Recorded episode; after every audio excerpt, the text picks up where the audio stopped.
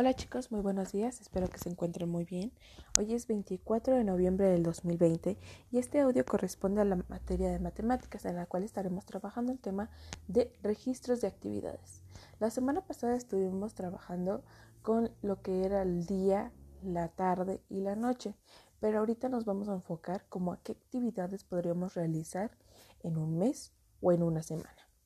Hay actividades que se hacen de manera periódica y como les digo que pueden ser por semana, que es de lunes a viernes, de lunes a domingo. Recuerden que la semana es lunes, martes, miércoles, jueves, viernes, sábado y domingo.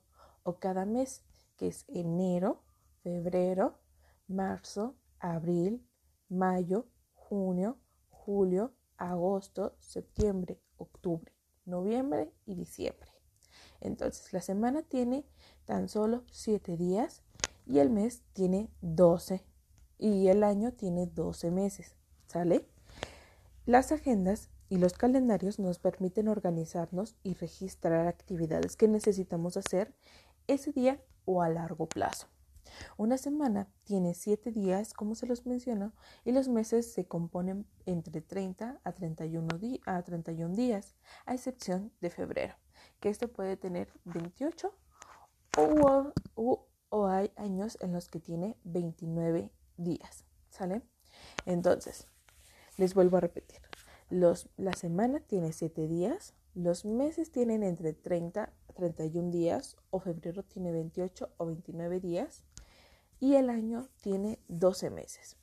El conocer esto, este tipo de, de, se podría decir, de tiempo, nos va a poder permitir a nosotros tener un registro de actividades. Hay gente que utiliza un tipo de agenda.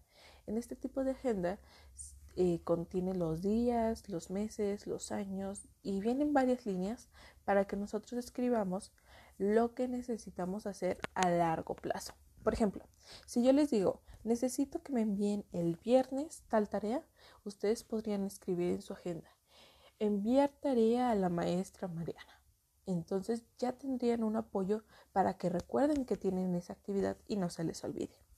¿Qué es lo que vamos a hacer el día de hoy?